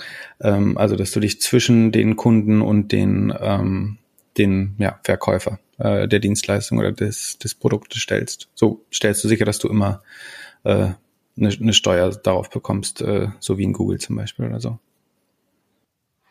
Ja, das ist schon, äh, ist schon auf jeden Fall eine Nummer. Glaubst du? Und, und das andere, was ich, was, was eine Annahme war, war das jetzt halt so ein Netflix könnte ja jetzt zum Beispiel irgendwie so ein bisschen Druck aufbauen, indem sie manche Filme ähm, erst später auf Apple releasen. Aber vergraulst da vergraulst du damit nicht deine wertvollsten Nutzer und gibst denen Grund, direkt zu Apple TV zu gehen dann? Ja, die Frage ist so ein bisschen, also Apple wird wahrscheinlich das durchziehen. Auf jeden Fall so. Die werden, ja. die, die haben das ja mit dem Browser schon gemacht, da hat, haben sich nicht wirklich viele beschwert und so. Die machen ihr Ding. Die Frage ist, wird irgendeiner halt irgendwelche Tipps und Tricks machen, ähm, um Apple zu zeigen, dass sie sich vielleicht doch ein bisschen anders benehmen sollten? Ich schätze, ich glaube nicht, dass irgendjemand gerade die Macht hat. So. Was die alle machen werden, ist, die werden irgendeine Lobbyvereinigung gründen und äh, denen das Geld hinten reinstecken, damit sie äh, in der EU, Indien und in, ähm, in den US die Regulatorik für, für den App Store beeinflussen und sagen, das ist unfair, dass man äh, dann 30 Prozent Steuer auf jegliche Umsätze im App Store. Also für ein, für ein Spotify oder Netflix ist es ja wirklich brutal. Ne? Also wenn du da die Pro-Nutzer-Umsätze anschaust, dann fragst du dich, warum die so günstig sind, also warum das Unternehmen so wenig verdient, weil wir zahlen da irgendwie 100 Euro im Jahr und warum ähm, kriegt das Unternehmen dann doch nur irgendwie 60, 70 und es ist halt, weil 30 Prozent gar nicht ankommen. Ne? Ähm, also ähm, ich glaube, ich glaube, die versuchen es eher auf dem regulatorischen Weg. Also ich glaube, es wird nicht einfach. Also ich sehe das keinesfalls als gegeben, dass das, man das gewinnt. Ähm, aber ich ich glaube nicht, dass einer sich sozusagen einzeln mit Apple anlegt gerade. Weil, wie gesagt, die besitzen 85 Prozent, wenn nicht 90 Prozent der kaufkräftigsten Nutzer und können die mehr oder weniger abschließen vom, vom Rest des Internets oder von, von anderen Playern. Ähm, ich sehe nicht, wer da in der Lage wäre. Also bestimmt nicht ein Netflix oder ein äh, Spotify, die auch direkt ko konkurrieren mit Apple. Ähm, Vielleicht sollten wir mal einen Podcast machen, wie super wir Apple finden, damit Apple uns im, im iTunes featured. Ähm, viele mehr schwer, aber ähm, meinst du? Ja, gut, das mache ich irgendwann mal, wenn du krank bist. Denn deine nächste Hausaufgabe ist mir noch, übrigens noch nicht eingefallen. Als nächste Hausaufgabe kannst du doch mal das Buch lesen von diesem äh, Apple App Store ähm, Typen, dem Deutschen, der da alle Geheimnisse verrät. Und dann verrätst du sozusagen im, im, im Rahmen des Zitatsrechts und äh, dabei das Buch anpreisend, ähm, verrätst du dann ein paar der großen Tricks und was du dabei gelernt hast. Das wäre eine gute Hausaufgabe. Also wenn du. Ja, genau. Also da kann ich nie mehr, nie mehr nur irgendwas mit Apps machen wahrscheinlich. Aber schick mir das Buch und ein paar Flaschen Wein äh, für die nächste Folge und ich schau rein. Nee, nächste Folge, als wenn, als wenn, wir wissen noch, das dauert ein Quartal. Ähm, also erstmal machen wir Podcast SEO noch fertig. Äh, und dann deine nächste Aufgabe, wenn du der, der Meister des Podcast SEOs bist, dann äh, kommt App Store ähm, Optimierung dazu. Top. Erzähl du mal was über Google. Da kennst du dich wenigstens ein bisschen mit aus. Da gab's doch hier Earnings und so, ne? Äh, die kommen nächste Woche am 30.07., glaube ich. Ups. Ähm, ich, die werden, ich glaube, was absehbar ist, dass durch sozusagen den Totalausfall der Reisebranche äh, und den, die weniger Ausgaben in den anderen Werbebereichen wird der Umsatz wahrscheinlich im Vergleich zum Vorjahr, im, im Suchbereich zumindestens leicht schrumpfen, würde ich vermuten. Also der ist, das ist, glaube ich, das erste Mal ich weiß nicht, ob 2000, nicht mal, ich glaube nicht mal 2008 ist geschrumpft. Ähm, das heißt, das erste Mal wird der Umsatz äh, leicht schrumpfen im Suchgeschäft. Es wird so ein bisschen rausgerissen vom Cloud-Geschäft und von YouTube, die weiter wachsen. Ähm, ich würde vermuten, entweder Nullwachstum oder leicht negativ. Ähm, was dann wiederum heißt, dass von, von der Profit Margin oder Operating Margin von äh, Google fast nichts übrig bleibt. Also sie werden keinen Verlust schreiben, aber auch keinen großen Gewinn äh, vielleicht wenige Milliarden, die übrig bleiben, weil sie die Fixkosten ja nicht abbauen kann. Ne? Google hat kaum flexible Kosten oder variable Kosten, sondern der Großteil der Kosten sind Data Centers und Entwickler und die entlässt du ja jetzt nicht. Das heißt, die Kosten bleiben die gleichen, wenn 20 Prozent des Umsatzes fehlt und deine Profit Margin 20 Prozent ist, dann müsstest du an die Grenze der schwarzen Null theoretisch geraten. Ähm, das würde ich vermuten, was jetzt kommt. Was ein bisschen schade ist, ist, dass es das Hauptproblem von Google überdeckt, weil die werden dann sagen, das sind alles Corona-Effekte. Das tatsächliche größere vom Problem von Google ist, glaube ich, dass der, der Kernmarkt, nämlich Suche, immer weniger wächst. Und ich, ich glaube, im Nachhinein ist das eigentlich auch der Grund, warum sie vor wenigen Jahren das Business von Google in Alphabet umgenannt haben, weil sie eigentlich zu dem Zeitpunkt schon wussten, dass Suche schon bald nicht mehr das größte oder zumindest nicht das dominante Geschäft äh, bei Google sein wird. Weil was passiert ist, glaube ich, so ein bisschen das, was man immer mit den Marktplätzen und, Class äh, und Craigslist sagt. Da gibt es so eine Folie von Greylock, die heißt Disruption of äh, Classifieds, also wo Craigslist, ein großes Kleinanzeigengeschäft in den USA, gezeigt wird und dann wie jede Kategorie eigentlich einen eigenen Marktplatz bekommen hat. Und das Gleiche passiert so ein bisschen mit den Suchverticals bei Google, glaube ich. Das heißt, dass wenn du ein Hotel suchst, gehst du eigentlich nicht mehr zu Google, sondern du weißt genau, wo man die besten Preise oder die beste User Experience für Hotels bekommt. Das Gleiche gilt für Produkte. Äh, du gehst zu, zu, zu Amazon oder Idealo, wenn du ein Produkt suchst. Ähm, das Gleiche gilt vielleicht für Flüge. Da gibt's, äh, hat jeder seinen präferierten Flugsucher-Player. Und eigentlich in, in diesen hochprofitablen Verticals, also da, wo auch eigentlich viel Geld ausgegeben wird traditionell, dort wird Google immer schwächer, weil die Leute ihre sogenannten Destination Sites, also den, den Primus in dem Vertical im Kopf haben und nicht mehr Google brauchen, um äh, diese Transaktion im Internet zu tätigen. Während früher man Google eher so als Navigationssystem für alles benutzt hat. Das heißt, Google verliert so nach und nach ganz viele Verticals ähm, und die Suchen insgesamt stagnieren wahrscheinlich, aber vor allen Dingen diese transaktionalen, kommerziellen Suchen, würde ich behaupten, sind sehr, sehr wahrscheinlich rückläufig. Ähm, und ich glaube, vor dem Hintergrund muss man auch viele der Maßnahmen sehen, die wir in der Vergangenheit als antikompetitiv oder die, die auch von der EU als antikompetitiv festgestellt worden sind, dass das letztlich auch defensiven Charakter hatte, nämlich dass sie äh, gemerkt haben, dass ihnen im Shoppingmarkt, äh, im Reisemarkt und so weiter die Fälle einfach wegschwimmen äh, und sie auch irgendwie schaffen müssen, ein besseres Produkt zu bauen, was sie dann aber nie gemacht haben, sondern sie haben ein schlechteres Produkt oben drüber gestellt äh, und dann wurden dann äh, dafür zu Recht quasi gerügt von der Europäischen Kommission. Ähm, was sie jetzt machen nochmal, so als meiner Meinung nach einen der letzten Versuche im Shopping-Bereich ist, dass sie, sie haben ja schon die Teilnahme an Google Shopping kostenfrei gestellt äh, vor, vor einem Monat oder zwei. Und jetzt machen sie sogar die Teilnahme am Google Marketplace, also Buy on Google heißt das, aber das ist letztlich wie ein Marketplace, also wo du ohne Kontakt zum Händler auf Google das Produkt kaufst und der Händler verschickt es dann. Und obwohl bei Google da natürlich Paymentkosten und so weiter anfallen, ist das für den Kunden, also den Verkäufer und den Käufer kostenlos. Da muss man sich jetzt eigentlich auch fragen, ist das nicht äh, Dumping oder Predatory Pricing, wenn die sagen, wir bieten dieses Produkt kostenfrei zusätzlich an, wenn ich jetzt ein Amazon Ideale oder äh, Rakuten oder ähm, einer der Marktplätze bin, ein Real-Hitmeister, was weiß ich, dann ist das aus meiner Sicht natürlich auch wieder kompliziert, äh, dass die was, was jeder irgendwie mit ein, zwei, drei Prozent be bepreisen muss, einfach kostenlos anbieten. Aber ich glaube, der, das Ziel ist relativ klar, nochmal versuchen, irgendwie diese Kategorie nicht komplett an Amazon zu verlieren, weil im Moment sieht es so aus, als wenn Amazon die nicht nur gewinnt, sondern bei weitem gewinnt. Und da ist, ähm, ich glaube, letztes Jahr da auch so ein ähm, Strategiepapier, also das Papier selber ist nicht rausgekommen, aber sozusagen die Information, dass es bei Google Meetings gab, in denen eine Gegenstrategie zu Amazon ähm, beschlossen oder besprochen wurde, ähm, war relativ klar. Und die gab es auch für andere ähm, für andere Wettbewerber von Google, dass man sozusagen konkret sich der Bedrohung durch bestimmte Seiten in bestimmten Verticals ähm, gewidmet hat. Und jetzt versucht man halt das Shopping-Produkt nochmal zu gewinnen, indem man die Händlerbasis deutlich ausweitet, indem alles kostenlos ist. Und natürlich rekrutiert man so auch die Händler, die vielleicht morgen auch Geld ausgeben werden, um dann doch mehr Sichtbarkeit zu kaufen bei Google.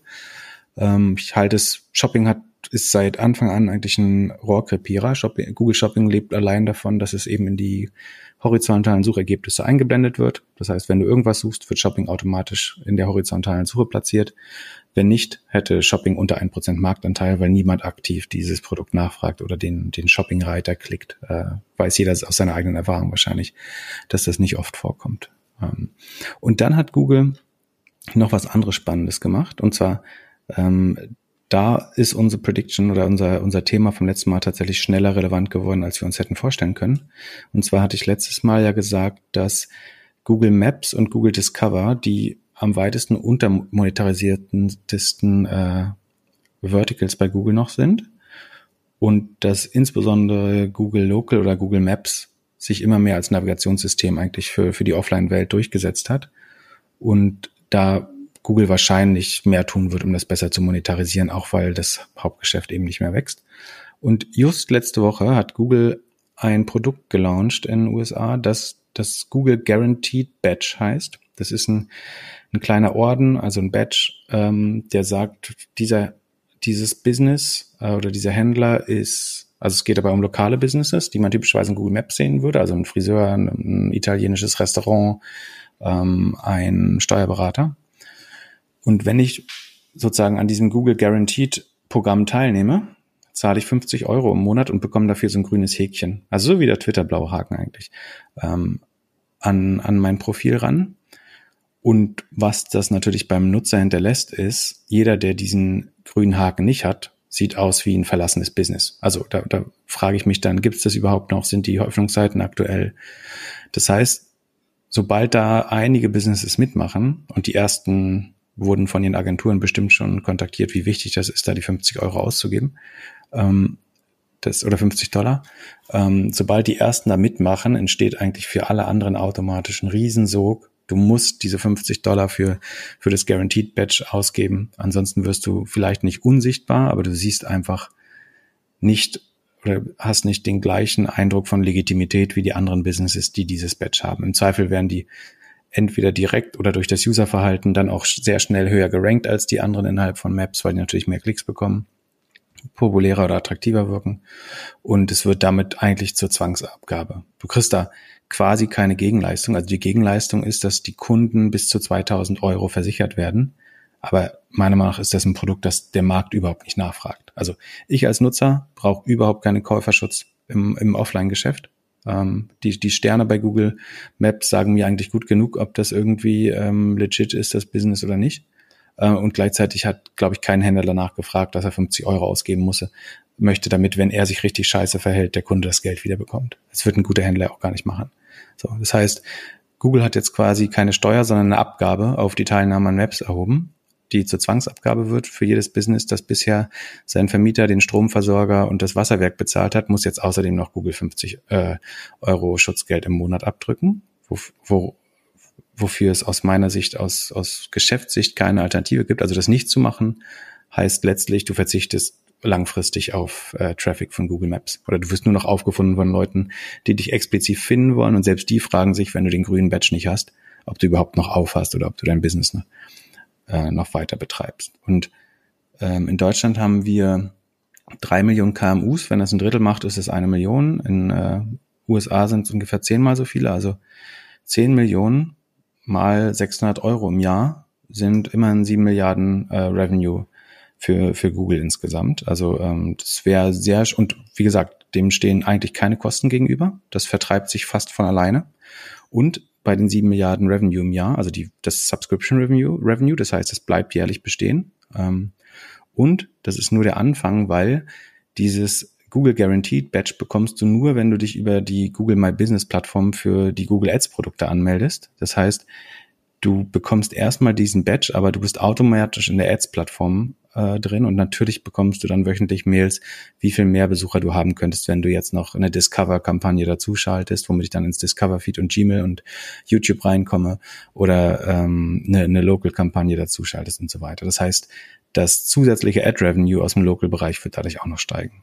Das heißt, ähm, Google Maps wird deutlich besser monetarisiert werden in Zukunft. Es ähm, natürlich äh, super spannendes Geschäft äh, für Google, äh, da endlich sozusagen das Payback aus Google Maps äh, sich zu holen. Andererseits ist natürlich höchst bedenklich, wenn jedes, je, wirklich jedes Mom-and-Pub-Business 50 Dollar im Monat an Google abdrücken muss, einfach nur, damit der der Türsteher quasi vor der Tür verschwindet oder der der ähm, Hells Angels Rocker vor der, vor der Tür verschwindet und du wieder Kunden aus Google Maps äh, haben kannst. Und das größte Problem langfristig ist damit, dass wenn ich einem, sag mal, einen, einen deutschen Friseur 50 Euro klaue, oder was heißt klaue, wenn ich 50 Euro Abgaben von denen erhöhe, ab, äh, erhebe, dann, und das landet bei Google äh, in, in Irland, dann mache ich volkswirtschaftlich gesehen aus steuerbarem Einkommen, nämlich der Friseur hat da seine Gewerbe- äh, und Einkommensteuer drauf bezahlt, zu, zu Digitaleinkommen mit einem marginalen Steuersatz von ein bis zwei Prozent oder auf fast Google das im Moment runtergedrückt bekommt, was äh, durch, durch Irland und die Niederlande und äh, Bahamas und was weiß ich durchläuft. Ähm, und wenn die großen Plattformen immer mehr Geld sozusagen als, als Abgaben oder als, ähm, als ähm, Toll, wie, wie sagt man das auf Deutsch, ähm, die Brücken, der Brückenzoll oder die Zugänglichkeit äh, des Businesses im Internet überhaupt wenn da immer mehr Geld erhoben wird, was sozusagen aus bisher steuerbaren Einkommen in dann nicht mehr steuerbares Einkommen oder nicht mehr in der EU steuerbares Einkommen äh, geht, haben wir langfristig ein Riesenproblem mit der Staatsfinanzierung auch, weil wer soll denn die Steuern noch zahlen, wenn die, die, die Margen der Businesses alle zu den Plattformen gehen äh, oder sie sterben, weil bei Amazon sterben sie eher, bei Google müssen sie halt äh, den Zoll entrichten. Ähm, halte ich für sehr, sehr bedenklich äh, langfristig. Wann glaubst du denn, wann Werbung in Google Maps kommt? Ähm, es gibt schon, sieht man auch sehr stark. Äh, ich glaube, ähm, das sieht fast so aus. Ich kenne den tatsächlichen Grund nicht. Äh, müsste man auch mal einen Experten fragen. Äh, kannst du immer dein Telefonbuch durchblättern? Ich habe das Gefühl, dass es äh, eine Art Agenturprogramm oder so gibt, was es für Yext und Uberall deutlich attraktiver macht, diese Kampagne nochmal zu bewerben. Also entweder hat man den Ad-Credits gegeben, ja, das könnte es sein, dass sie bei Corona haben einzelne Businesses ja so Ad-Credits bekommen, so weil Google äh, größtes Verständnis und Mitgefühl für die Notlage der Unternehmen hatte, haben sie äh, fast jedem Advertiser Ad-Credits in einer gewissen Höhe gegeben. Und vielleicht gibt's Agenturen, die dann anrufen und sagen, wir helfen euch mal bei Google Maps eure irgendwie 300 Dollar Ad-Credits äh, zu verschleudern. Weil du siehst eigentlich fast für jeden ähm, Begriff, den du gerade suchst offline, relativ schnell Anzeigen von Businesses, die du vielleicht selber kennst, wo du nicht denken würdest, dass die selber Google Advertising machen. Das, wenn einer die Lösung kennt, äh, gern an uns schreiben, äh, würden wir gern besser verstehen. Ähm, aber es gibt schon relativ viel Local-Werbung und die wird jetzt nur mehr werden. Also durch dieses Google Guaranteed Badge kommen die Leute auf die Plattform, entrichten da erstmal ihre Abgaben und dann äh, wird ihnen auch noch angeboten, gegeneinander zu bieten, äh, um dann sozusagen der Oberste der Italiener oder der Oberste der Friseure in der äh, lokalen Suche zu sein, äh, so dass dann eben nicht mehr nach Entfernung oder Reviews geordnet wird, sondern äh, auch das sozusagen ein biddable Marketplace wird. Witzig, mir ist auf Google Maps, also ich bin Google Maps Nutzer, ähm, auch nicht angemeldet, aber ich nutze die App echt viel. Mir ist noch nicht einmal Werbung aufgefallen. Vielleicht, weil sie so gut verstehen. Die, die älteren Leute erkennen das oft auch nicht mehr. Ähm, aber Wir haben in der letzten Folge schon klargestellt, dass du 20 Jahre älter bist. ja. Ich bin mir, also ich sehe auf jeden Fall vermehrt Werbung. Es gab schon immer, oder es gibt jahrelang schon welche, aber äh, die hat sich deutlich erhöht. Äh, nochmal und wird, wie gesagt, weiter zunehmen. Das wird der, der größte Trend bei Google in den nächsten zwei, drei Jahren, wird die Monetarisierung von, von Google Maps sein und von Gmail und YouTube und allen anderen leicht untermonetarisierten Produkten und das Discover Feed natürlich. Ähm, damit wird Google versuchen, so ein bisschen aus dem Kerngeschäft noch rauszuholen. Ähm, insgesamt, glaube ich, ist das aber strukturell, ähm, also gerade das Suchgeschäft, also das, sagen wir mal, Suche außerhalb von Local bin ich mir sehr sicher, dass das in absoluten Zahlen schrumpft äh, gerade. Ich glaube, das ist noch nicht Common Knowledge und viele Analysten haben das äh, noch nicht verstanden. Ähm, das heißt, das muss jetzt Local und YouTube und das Cloud-Business von Google rausreißen, bis dann vielleicht irgendwann mal ein zweiter Horizont von Produkten wie Waymo oder die Healthcare oder ähm, Longevity-Produkte, an denen Google arbeitet, vielleicht ähm, auch mal Revenue generieren. Danke, Philipp.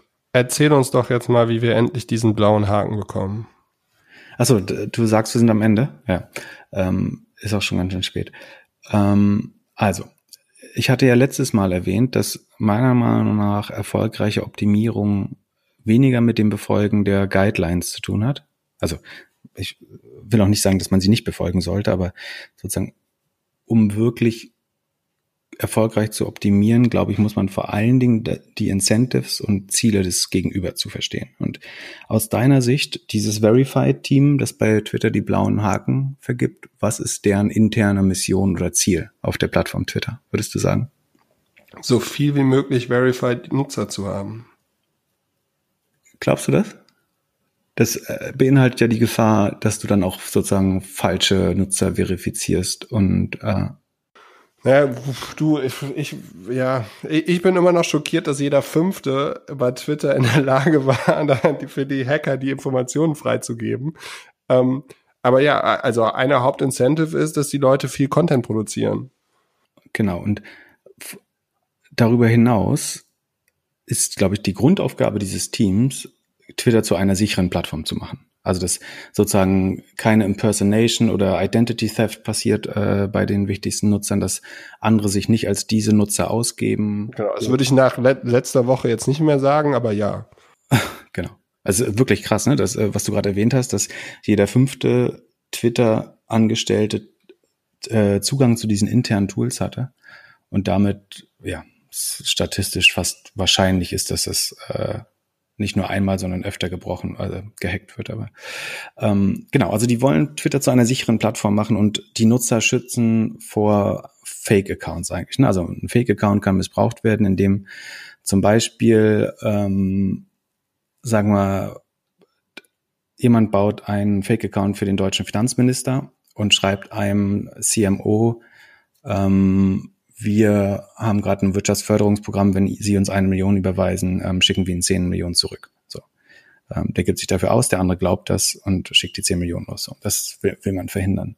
Das heißt, ähm, also einerseits musst du gewisse Grundvoraussetzungen äh, aus, äh, erfüllen für den, für den blauen Häkchen. Also du musst irgendwie dein Profil komplett ausgefüllt haben mit einer Biografie, mit einer Landingpage zu deinem Profil. Ähm, das Bild muss dich zeigen, du musst dein Geburtsdatum angeben, deine E-Mail-Adresse mit Two-Factor verifizieren, deine echte Telefonnummer angeben und so weiter, aber das ist ja alles keine Hürde. Und dann musst du noch ein, zwei ähm, oder mindestens zwei Artikel hinterlegen, die deine Relevanz irgendwie behaupten. Also das ähm, kann irgendwie, dass du mal Speaker warst irgendwo sein. Bei mir war das, glaube ich, ich habe so einen Handelsblattartikel, wo die mich äh, zutreffenderweise als den Herr, Herrn der Suchmaschinen bezeichnet haben oder äh, der Forbes-Artikel, wo drin steht, dass äh, ich die Kronjuwelen von Google anfassen darf. Ähm, sowas kann man dann nutzen. Oder wie gesagt, auch einfach nur, wenn man irgendwo gesprochen hat oder mal einen TEDx-Talk gemacht hat oder so. Äh, das reicht wahrscheinlich auch schon. So. Und jetzt muss man aber verstehen, was ist der, war, war kein echter Humble Brag, ne? Ähm, jetzt muss man aber verstehen, sozusagen, was das Gegenüber jetzt auf jeden Fall dazu motivieren wird, dass sie handeln müssen. Also nicht nur, dass du eligible bist, dass du sozusagen, ähm, dass du würdig bist, diesen Haken zu bekommen, sondern auch, dass sie es jetzt machen müssen äh, und sozusagen keine Fragen mehr haben. Ähm, und das Einfachste ist, dass du bei dem Grund, warum du diesen Account brauchst, schreibst, dass du regelmäßig impersonated wirst, also dass es verschiedene Fake-Accounts gibt mit deinem Gesicht oder deinem Namen und deine besten Freunde von denen angeschrieben werden, äh, dass sie mal Dickpics schicken sollen oder dass sie ihre Kontodaten äh, schicken sollen. Weil in dem Moment muss der Twitter äh, sozusagen der im Verify-Team auf der anderen Seite handeln, weil jetzt andere User in Gefahr sind, weil du impersonated wirst. Und selbst wenn das nicht, also gerade gar nicht passiert, im, im einfachsten und im schlimmsten Fall kannst du ja selber den Thread schaffen, vor dem du bewahrt werden möchtest oder deine Nutzer bewahrt werden sollen.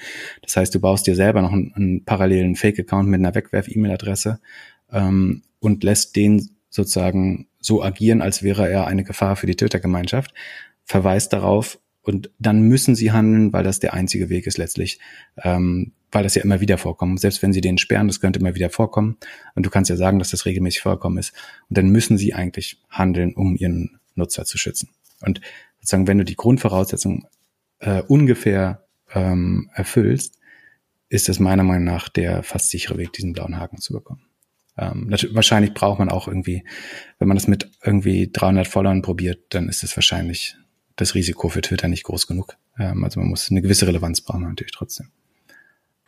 Gut, ich habe gedacht, du hättest jetzt ein bisschen besseren Hack nach irgendwie gefühlten 20 Minuten Redezeit.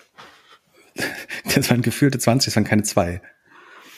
Gut, ähm, also, äh, wir kommen zum Ende. Kannst du ganz kurz erzählen, wie du deinen bekommen hast? Das interessiert mich jetzt wirklich. Bitte, du, ich, also, äh, ich war ja vor dir mal bekannt und ich habe den einfach einen Link geschickt mit äh, dem Artikel und damit hatte sich die Sache, also mit irgendeinem Artikel. Du warst früher im Handelsblatt, du kannst ja mal in die Tiefen ein, eingeben. Such mal nach meinem Namen und Wirtschaftswoche. Aha, okay. Aber genug, genug geredet. Anderthalb Stunden sind jetzt fast voll. Wir bedanken uns bei allen. Ich entschuldige mich bei allen, die die langen Monologe von dem anderen Philipp jetzt hören mussten. Habt einen guten Start in die Woche. Schreibt uns gerne Feedback an podcast@doppelgänger.io. Äh, gerne auch Ideen, über die wir reden können oder äh, wie ich, mit wem ich sprechen muss, um Podcasting, Podcast Marketing, Podcast SEO besser zu verstehen. Ja, habt eine gute Woche und bis nächste Woche Montag. Vielen Dank, ciao, ciao. Vielen Dank für Zuhören. Wenn dir dieser Podcast gefallen hat, dann kannst du gerne den Podcast abonnieren und oder eine nette Bewertung schreiben. Falls du eine Frage der Woche hast, schreib einfach einen der beiden Doppelgänger auf LinkedIn oder Twitter. Bis nächste Woche Montag, überall wo es gute Podcasts gibt.